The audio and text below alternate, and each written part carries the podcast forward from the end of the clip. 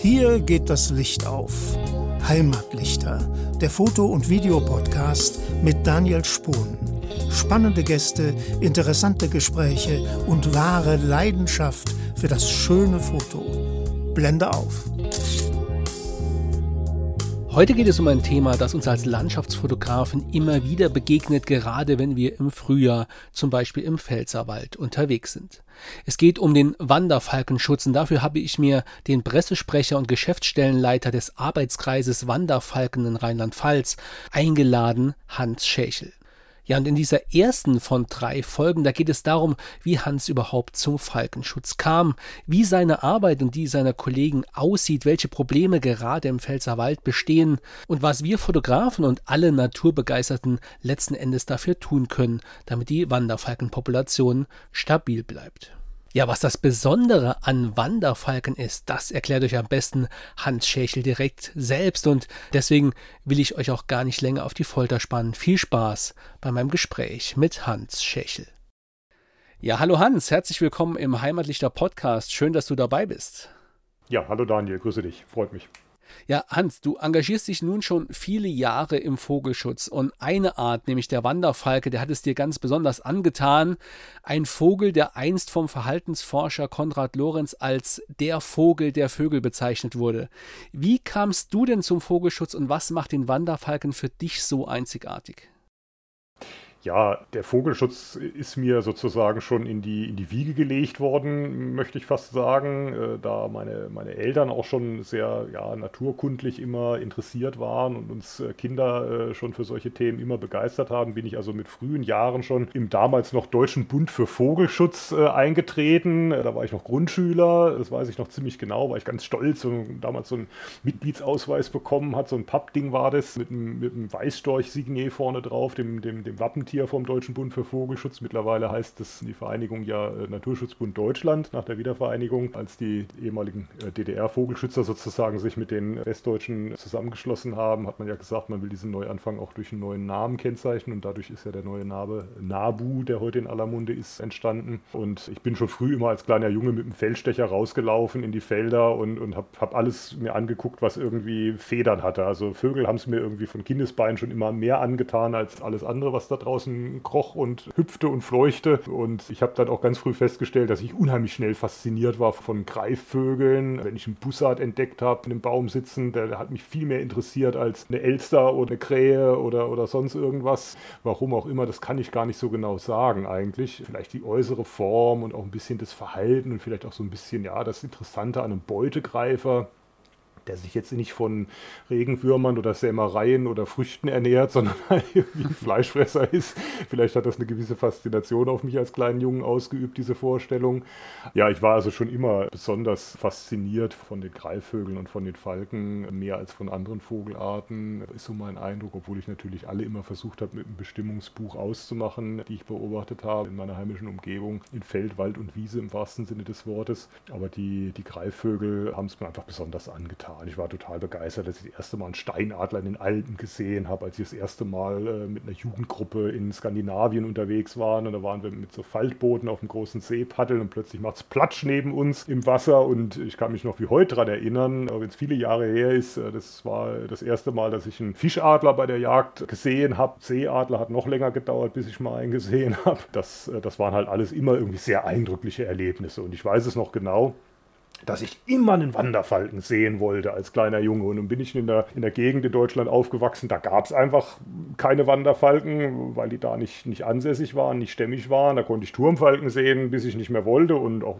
Baumfalken hat man dann irgendwann mal gesehen und auch mal irgendwelche anderen Geschichten. Aber ein Wanderfalke, das, den wollte ich immer sehen, weil er ist halt natürlich ein tolles Tier ist. Laut den Bestimmungsbüchern hat mich das natürlich fasziniert, dass der angeblich so irre schnell fliegen können soll. Und ja, sieht natürlich auch groß aus und ist natürlich auch der größte einheimische Falke, den wir so in Deutschland dann eben zu bieten gehabt hätten. Und ich habe keinen zu Gesicht bekommen, bis ich irgendwann mal in Griechenland war zum Urlaub machen, damals noch als Schüler und an der griechischen Steilküste des Peloponnes am, am, Meer gelegen, sozusagen plötzlich einen Wanderfalken bei der Jagd beobachtet habe. Und da ist mir ganz anders geworden, das weiß ich auch noch ganz genau wie heute sozusagen, weil es natürlich ein Riesentraum war, plötzlich mal diesen, diesen Vogel dann auch noch in freier Wildbahn zu sehen und so weiter. Und dann war völlig klar, okay, das ist mein Vogel. Also wenn es einen tollen Vogel gibt in der Welt der, der, der Greifvögel und der Falken, dann ist es der Wanderfalke und diese Liebe ist halt bis heute bestehen geblieben und deswegen engagiere ich mich halt eben auch seit dem Erwachsenenalter in, im, im Naturschutzbund halt eben ganz aktiv, sowohl in Nordrhein-Westfalen als auch in Rheinland-Pfalz, weil ich immer so auf der Grenze von den beiden Bundesländern gelebt habe, äh, viele Jahre, mal hin und her gezogen bin, im, im Wanderfalkenschutz insbesondere. Ja, man merkt eine Begeisterung für diese Vogelart auf jeden Fall, aber wenn ich jetzt an Greifvögel, wenn ich an Falken denke, dann fallen den meisten Menschen vermutlich ja noch Mäusebussard ein oder auch Turmfalken, vielleicht durch die Windraddiskussion mittlerweile auch der Rotmilan ist vielleicht so ein bisschen eher ein Begriff geworden, aber Wanderfalken sind ja doch eher eine seltene Art. Wieso hat der Wanderfalken in Deutschland einen so schweren Stand? Ja, ähm, ob er einen wirklich noch schweren Stand hat, das kann man mal diskutieren. Er hatte auf jeden Fall einen ganz, ganz schweren Stand, das ist unstrittig, weil er faktisch in Deutschland wie in vielen Teilen der Welt ausgerottet war. In den 70er Jahren spätestens sozusagen gab es nur noch ganz geringe versprengte Restbestände von Wanderfalken, einer Wanderfalkenpopulation in Deutschland. Man hat noch Nachweise äh, gehabt im Alpenraum und in Teilen der Schwäbischen Alb in Baden-Württemberg, wo es noch einzelne Brutpaare gab und, und alle anderen Wanderfalkenpopulationen, über die man vorher Bescheid wusste, waren wie vom Erdboden verschwunden, waren ausgestorben. Und es gibt multifaktorielle äh, Gründe, wie man so schön heute sagt, äh, auf Schlaudeutsch. Es gab also mehrere Gründe, die dafür ins Feld zu führen sind. Aber der, der Hauptgrund des massiven Einbruchs der, der Wanderfalkenpopulation in den 50er und 60er Jahren, der dann fast zum Aussterben, zum völligen Aussterben in den spätestens in den 70er Jahren geführt hat, äh, war der sogenannte DDT-Knick. Also der Einsatz von Schädlings, sogenannten Schädlingsbekämpfungsmitteln in der Agrarindustrie, die dazu geführt haben, dass über die Nahrungsketten letztendlich bei den Tieren, die am Ende der Nahrungskette standen, die Eischalen ähm, kaputt gegangen sind, weil die Weibchen, die die Eier gelegt haben, nicht mehr in der Lage waren, gesunde Eier, ich drücke es mal so etwas flapsig aus, äh, zu produzieren und die Eier unter dem Gewicht der brütenden Vögel selbst zerbrochen sind und sie so gar nicht imstande waren, gar nicht in der Lage waren, äh, Nachkommen zu produzieren. Dazu kam dann auch noch erschwerend, dass in diesen Jahren und Jahrzehnten der Naturschutz und der Tierschutzgedanke bei weitem nicht so in der Bevölkerung ausgeprägt war, wie das heute der Fall war und es eher an der Tagesordnung war, dass also auch Greifvögeln und anderen Beutegreifern, auch Falken, nachgestellt wurde. Also die Horste wurden ausgehorstet, die Tiere wurden äh, entnommen für was damals auch schon illegal war, aber trotzdem halt gemacht wurde, kaum verfolgt wurde. Sie wurden vergiftet, sie wurden abgeschossen und so weiter und bei weitem nicht war das, äh, wie, wie es heute ist, so, dass es entsprechende Gesetze gab, die auch dann durchgesetzt wurden, die auch verfolgt wurden zum Schutz der, der Tiere äh, sich die Menschen engagiert haben. Und das alles zusammen hat dazu geführt, dass der Wanderfalke halt in, in Deutschland eigentlich gar nicht mehr existent war. Also in meiner Kindheit war es also eigentlich unmöglich, einen Wanderfalken zu sehen, zu beobachten. Äh, andere Arten haben allein aufgrund von der Tatsache, dass sie halt eben auch viel zahlreicher bestanden haben, das besser verkraftet sozusagen. Da sind die Bestände nicht so eingebrochen, dass die Population insgesamt im Grunde genommen zum Erliegen gekommen ist. Aber beim Wanderfalken war das ganz, ganz äh, dramatisch so, dass man sagen konnte, dass aus eigener Kraft im Grunde genommen zu dem Zeitpunkt es ähm, keine Aussicht hatte, dass wenn man nicht massiv Bestrebungen zum Schutz der Tiere unternimmt, sie keine Chance haben, sich in Deutschland wieder zu verbreiten. Und das ist dann Gott sei Dank aber auch, hat es dann ein Einlenken gegeben und es gab dann entsprechende Umweltschutzinitiativen, die dann auch dazu eine Gesetzgebung geführt haben, den Einsatz äh, der Pflanzenschutzmittel verboten haben.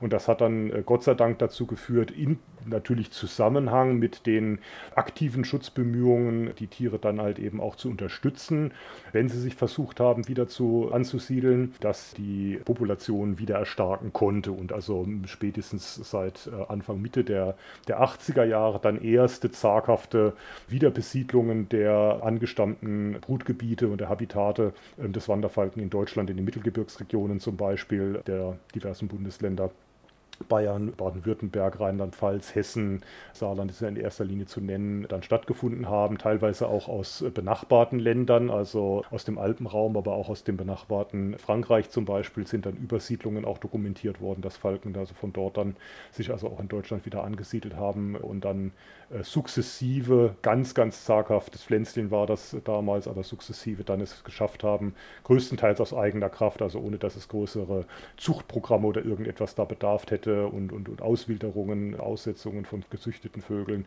äh, was ja auch ein Ansatz gewesen wäre, wie bei anderen Tierarten, die vom Aussterben bedroht waren, ja auch äh, verfolgt wird und verfolgt wurde, sich dann aus eigener Kraft im Grunde genommen wieder in Deutschland etabliert hat. Ja, also man kann sagen, man hat vielleicht gerade ja zum letztmöglichen Zeitpunkt noch gerade so die Kurve bekommen und letzten Absolut, Endes, ja. Ja, letzten Endes. Kann man genauso sagen, ja. Was, ist es auch ein Verdienst von, von dir und deinen Kollegen vom NABU, genauer gesagt vom Arbeitskreis Wanderfalkenschutz? Ihr betreibt ein enormen Aufwand seit Jahrzehnten, um den Tieren bei einer erfolgreichen Brut zu helfen. Ja, und wenn sich unsere Hörer jetzt spätestens fragen, wieso geht es eigentlich in diesem Foto- und Videopodcast nun um Wanderfalken, dann sind wir spätestens jetzt genau an einem der Schnittpunkte. Denn die Wanderfalken in Rheinland-Pfalz brüten meistens an den auch für uns Landschaftsfotografen äußerst spannenden Locations, nämlich mitten im Pfälzerwald. Diese imposanten Felsnadeln und Steilwände sind eben nicht nur schöne Fotomotive, sondern auch das das Domizil der Wanderfalken. Da sind Probleme nicht nur mit Fotografen, natürlich mit allen Naturliebhabern, mit Wanderern etc. vorprogrammiert. Aber welche Probleme bestehen da konkret und wie versucht ihr diese Situation letzten Endes aufzulösen? Ja, da hast du ein paar Themenkomplexe sozusagen quasi in einem Atemzug angesprochen. Erstmal völlig richtig dargestellt. Der, der Wanderfalke ist in, ist in unseren Breiten hauptsächlich ein Felsbrüter. Es gibt auch Wanderfalken, die auf dem Boden brüten. Es gibt auch Wanderfalken, die in hohen Bäumen brüten. Das ist aber im Westen und Südwesten Deutschlands die absolute Ausnahme, dass das mal beobachtet wird. Also man kann schon sagen, dass die absolute Mehrzahl der Falken, die zur Brut schreiten, auf Felshabitaten brüten oder auf sogenannten Kunstfelsen. Also sie sind durchaus als Kulturvölker auch in der Lage, alternative Brutplätze anzunehmen und für sich zu erschließen, die halt felsähnliche Strukturen haben, also freistehend in der Landschaft sind, gut von allen Seiten anfliegbar sind, trocken sind und so weiter, gut umwindet sind. Also Brückenbauwerke, hohe Türme, Kraftwerksschlote, ähnliches werden von den Falken durchaus auch als felsähnliches Habitat angenommen. Aber dann sprechen wir von Gebäudebrütern und wir haben im Süden Rheinland-Pfalz die schon herausragende Situation, dass wir dort fast alle Brutpaare, die wir dort beobachten, seit äh, der Wiederansiedlung Mitte der 80er Jahre auf ihrem natürlich angestammten Terrain sozusagen beobachten können, nämlich am Buntsandsteinfels, wo dort gebrütet wird. Und das äh, ist natürlich toll und das ist auch erhaltenswert und das ist auch eine Qualität für sich sozusagen, dass man den Tieren also keine Ausweichquartiere bieten muss sozusagen an Kirchtürmen oder an Kraftwerksschloten oder, oder ähnlichem, sondern dass sie dort, wo sie eigentlich von Natur aus ihr, ihr Bruthabitat haben, ihren Brutplatz suchen, den auch finden und den auch beziehen können möglichst ungestört halt eben von menschlichen Einwirken. Unser Arbeitskreis, der sich damals noch nicht als NABU-Arbeitskreis, sondern nur unter dem, dem Namen Arbeitskreis Wanderfalkenschutz gegründet hat in den 80er Jahren, äh, später dann zu einem Landesarbeitskreis des, des Naturschutzbunds Deutschland wurde, äh, hat sich von Anfang an auf die Fahnen geschrieben, halt eben dafür zu sorgen, dass die Tiere an ihren natürlichen Brutstätten möglichst ungestört sind und von menschlichen Nachstellungen und ähnlichem ungestört ihre, ihre Nachkommen hochziehen können und entwickeln können. Und es ist im Grunde genommen ist immer über, im Laufe der Jahrzehnte daraus ein allgemeiner Felsbrüderschutz im Grunde genommen geworden. Unser Arbeitskreis nennt sich natürlich immer noch Arbeitskreis Wanderfalkenschutz im, im Naturschutzbund Rheinland-Pfalz, aber wir kümmern uns auch um die anderen Vögel, die am Habitat Fels zur Brut schreiten. Das sei genannt der Kolkrabe, der auch bis in die 90er Jahre faktisch ausgestorben war aufgrund von den Nachstellungen durch den Menschen in Rheinland-Pfalz, als auch der Uhu, unser größter Eulenvogel, den wir haben, der auch, wenn er die Möglichkeit hat, am Fels brütet. Ja, der Uhu und der Wanderfalke, die haben ja noch eine ganz spezielle Beziehung, wenn es am Fels dann mal zur Sache ja, geht. kann man so ausdrücken, ja.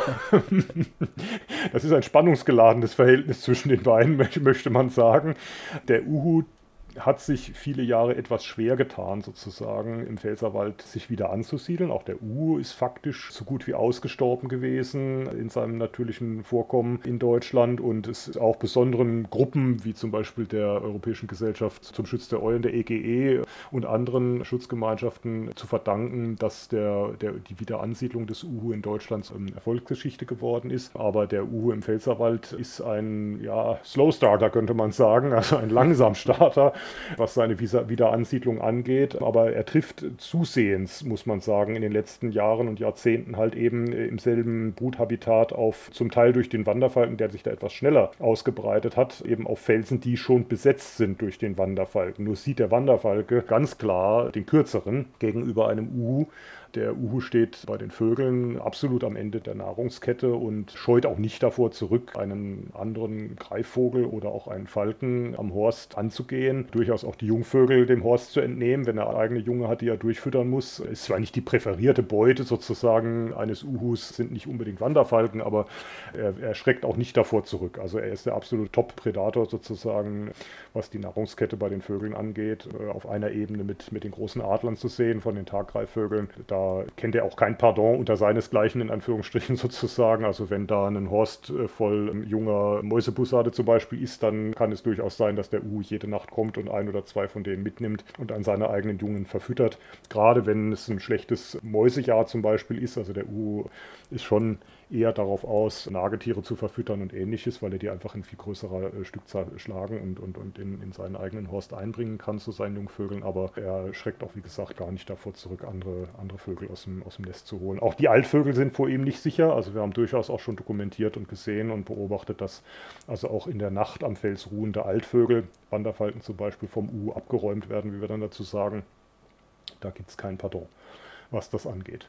Allerdings adaptieren die beiden sich auch aufeinander. Also es ist durchaus so, dass der niemals in der Natur passiert ist ja, dass ein, dass ein endemischer Vogel eine andere Vogelart sozusagen so dezimiert oder so dominiert, dass die äh, darunter ernsthaft zugrunde geht oder, oder, oder, oder, stark leidet. Aber es ist natürlich einerseits eine Brutplatzkonkurrenz festzustellen und andererseits ist es natürlich auch für einen wie mich, wo das Herz am Wanderfalken hält, natürlich nicht schön anzusehen, wenn er merkt, okay, gestern saß da noch ein Jungvogel am Fels, heute ist da keiner mehr und in der Nacht habe ich da Bubu gehört im Wald. Also da kann man eins und eins zusammenzählen. Manchmal kann man sogar beobachten, dass der Uhu dann halt eben in fremde Horste reingeht und sich da in Anführungsstrichen bedient. Aber so ist die Natur und da kann man auch nichts dagegen machen. Das wäre auch völlig äh, verkehrt, wenn man da äh, versuchte, irgendwie äh, einzugreifen, regelnd irgendwas beeinflussen zu wollen oder so. Ja, also die einzelnen Vogelarten, die gehen absolut nicht zimperlich miteinander um, Nein. aber beim Suchen ihrer Brutplätze an den Felswänden, da sind sie schon relativ sensibel, vor allem gegenüber der Störung durch den Menschen. Was gibt es da zu beachten oder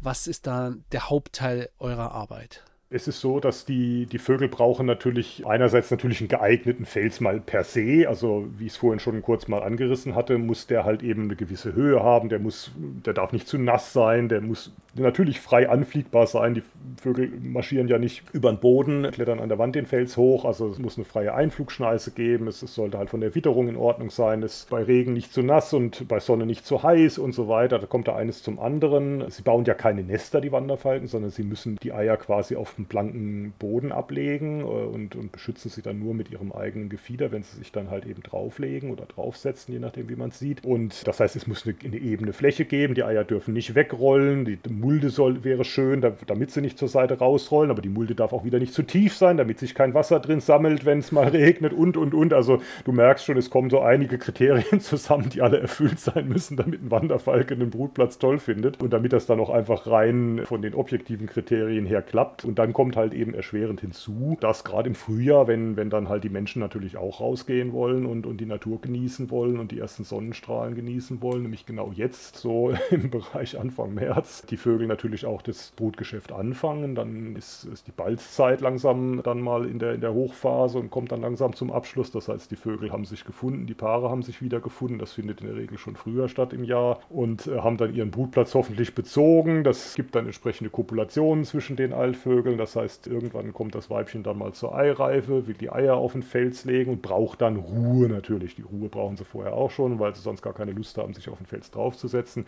Und dann ist es natürlich kontraproduktiv, wenn zu viel menschliche Störung drumherum stattfinden. Ja, das heißt, wenn dann gelärmt wird, wenn dann Leute am Fels unten sich aufhalten, oben auf dem Fels rumspazieren und ähnliches. Und da kommen wir dann auf den Plan.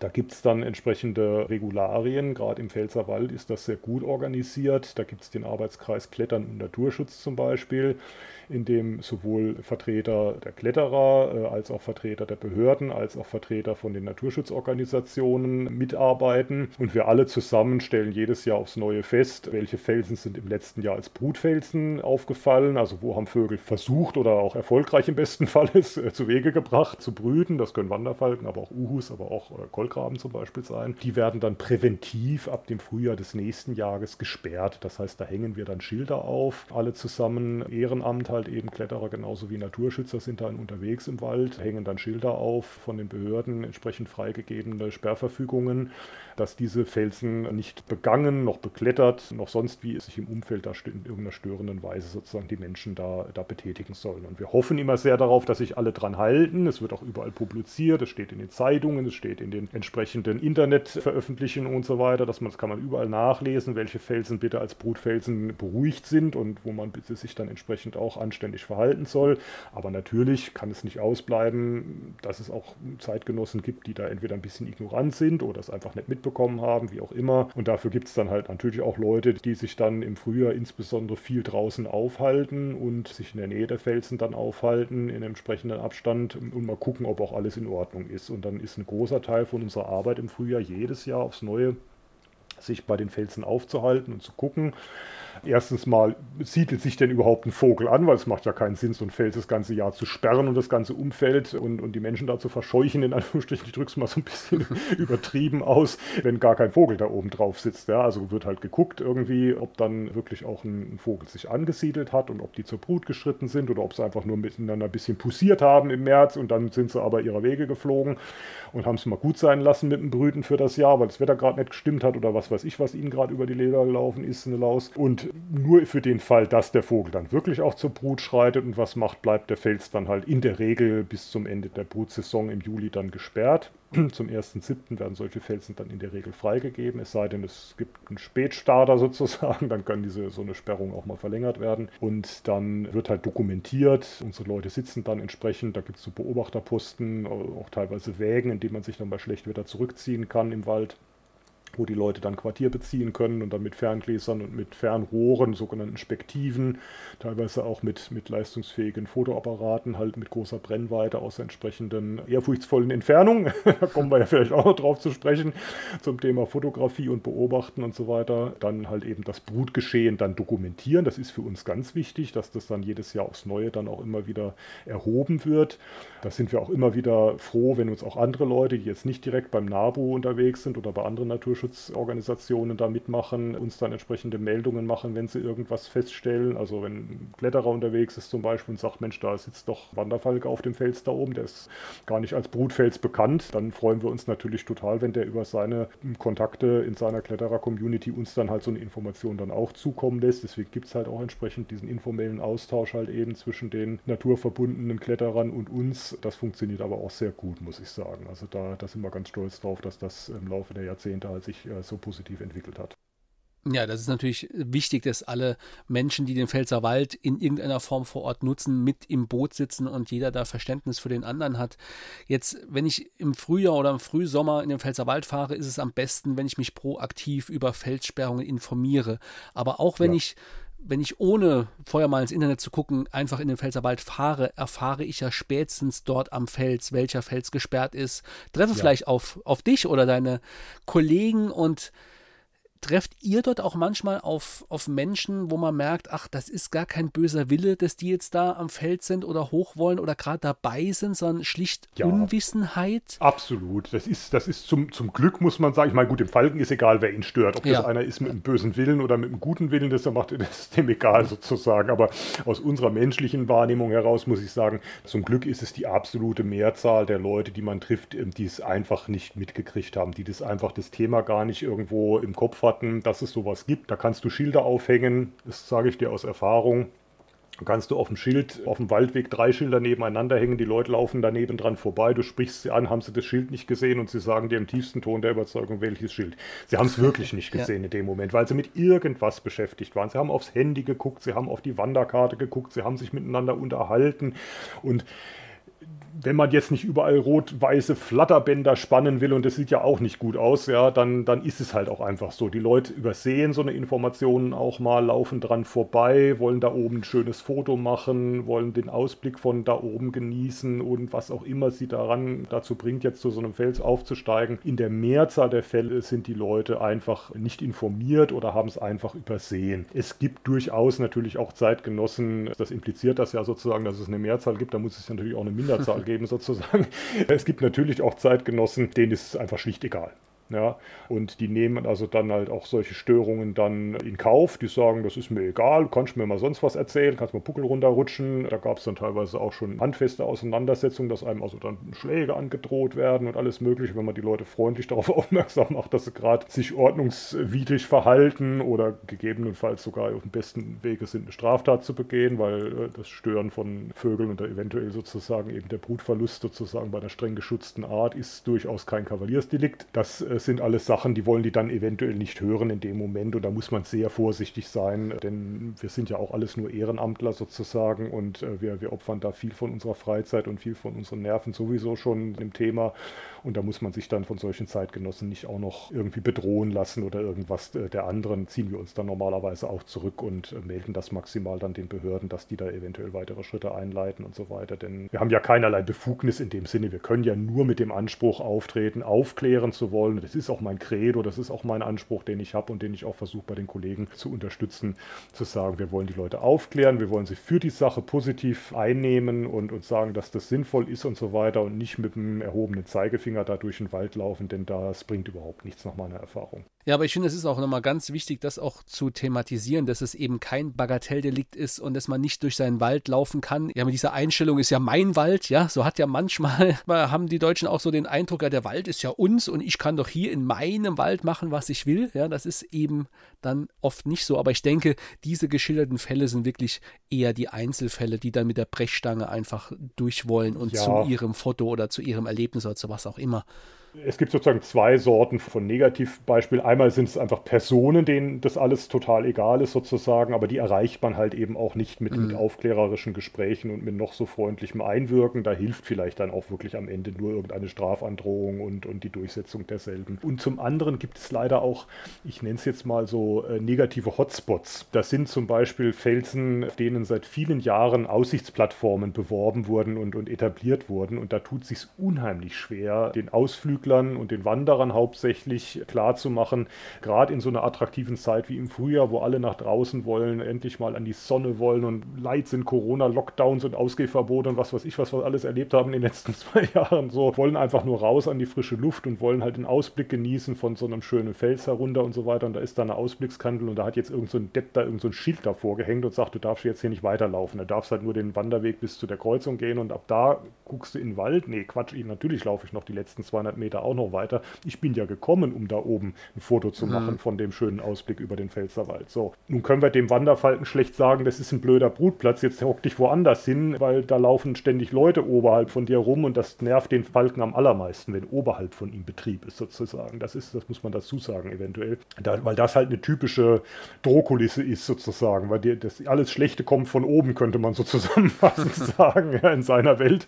Ja, wenn was unterhalb von ihm ist, das kann er zur Not noch tolerieren. Da gibt es dann auch so Grenzen, aber ja, die Annäherung von oben, also wenn oberhalb von ihm Lärm ist, wenn oberhalb von ihm Bewegung ist und so weiter, das kann er ganz schlecht tolerieren. Das können die meisten Vögel schlecht tolerieren, wenn was von oben kommt, weil das halt bei denen einfach genetisch, sage ich mal, programmiert ist, dass von oben eine Bedrohung kommt, wenn sie es nicht selber kontrollieren können. Und solche Felsen sind, gibt es leider sozusagen und die sind jedes Jahr halt eben auch unsere Sorgenkinder. Ich drücke es mal so aus, ja, weil wir können es auch nicht leisten. Also keine Behörde kann es leisten, keine Umwelt-Naturschutzbehörde, kein Ordnungs Forstungsforstungsamt und schon mal gar nicht der NABU oder sonst jemand kann es leisten, 24 Stunden sich in den Wald zu hocken und, und, und mit Engelszungen auf die Leute einzureden, dass sie wirklich irgendwelche Sachen bitte nicht machen. Das ist einfach was, das ist Realität, damit muss man sich abfinden. Wir können immer nur an die, an die Vernunft der Leute appellieren dass sie wirklich halt eben Informationsschilder und Sperrschilder und ähnliches, was sie finden, halt eben auch wirklich ernst nehmen. Und wenn es dann doch einer nicht macht, ja gut, dann können wir es letztendlich auch nicht ändern.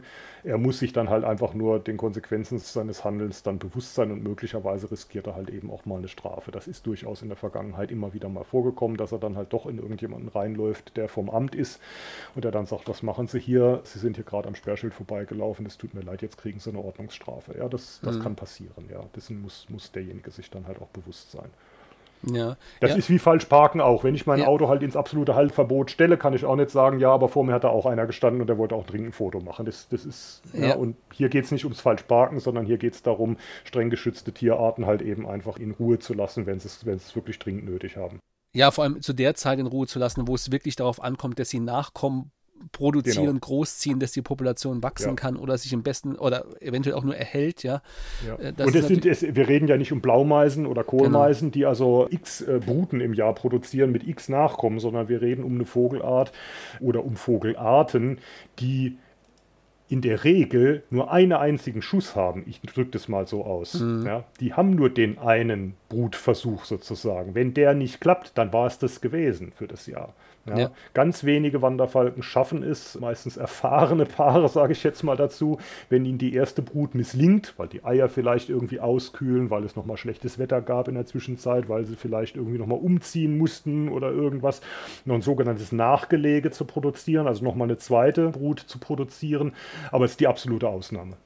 Ja, also wenn die Brut nichts wird, aus welchen Gründen auch immer, das kann natürlich natürliche Einflüsse sein, das, das können aber eben leider auch menschliche und damit in der Regel vermeidbare Einflüsse sein, ist der Schuss quasi in den Ofen gegangen und dann passiert da auch in dem Jahr nichts mehr. Und wenn das ein paar Mal hintereinander passiert, dann ist es durchaus nicht mehr ganz irrelevant für, die, hm. Äh, für den Populationserhalt irgendwann. Und das muss man ja auch sagen, kann eigentlich kein Landschaftsfotograf wollen, der in der Natur sich auffällt, der die Schönheit der Natur auf seinen Sensor bannen will.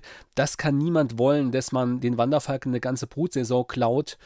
Das ist einfach ein absolutes No-Go. Jetzt hast du schon schön angesprochen, für euch ist natürlich wichtig, vor Ort mit den Menschen in den Dialog zu kommen, um aufzuklären, um Verständnis zu bekommen.